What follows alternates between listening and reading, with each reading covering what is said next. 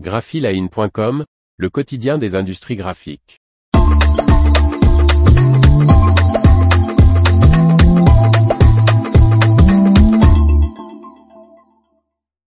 L'histoire de l'esperluette ou comment une abréviation devient un caractère incontournable. Martine Lauré. C'est le typographe Claude Garamond, au XVIe siècle, qui donne à l'esperluette la forme qu'on lui connaît. Mais d'où vient ce caractère bizarre un peu ventru, ressemblant à une sorte de 8 et qui ne fait pas partie de l'alphabet L'esperluette appelée également, et commerciale, provient graphiquement de la fusion des deux lettres E et T. L'usage d'une ligature entre des lettres aurait été imaginé bien avant la naissance de l'imprimerie par Marcus Tullius Tiro, esclave et secrétaire de Cicéron, au premier siècle avant Jésus-Christ.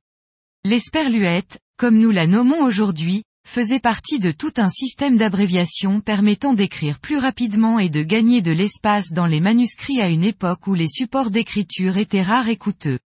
Traversant les siècles, apparaissant dans des ouvrages du XVe siècle, il faut attendre le XVIe siècle et le créateur de caractères français Claude Garamond pour qu'apparaisse la forme de l'esperluette que l'on connaît. Le caractère avec le E à gauche, le T à droite et une courbe remplie puis déliée qui les relie.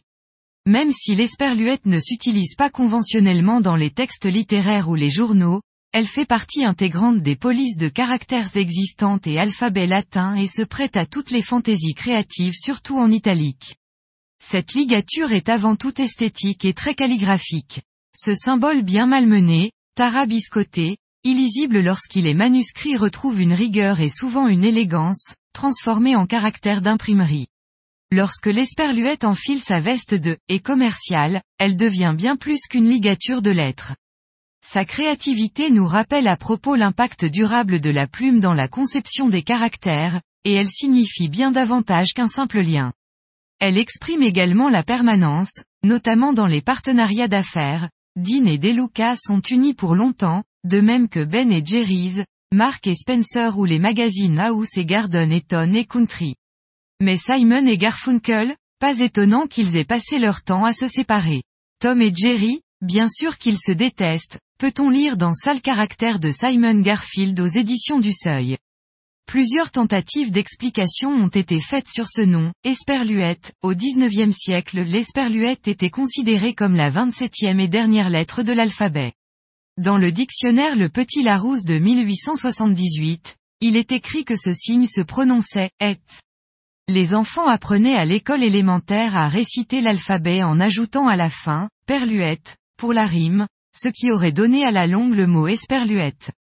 Selon une autre version, les enfants récitaient l'alphabet et après, Z, ajoutaient les mots latins et, percé, et, et, prononcé, et percé et, qui se seraient transformés en, et, per lui, et.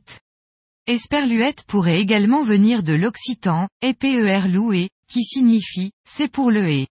Le dictionnaire de l'Académie française, quant à lui, indique une provenance du 19e probablement dérivée du latin spherula, petite sphère.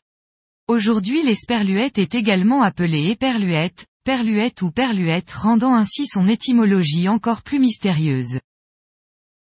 L'information vous a plu, n'oubliez pas de laisser 5 étoiles sur votre logiciel de podcast.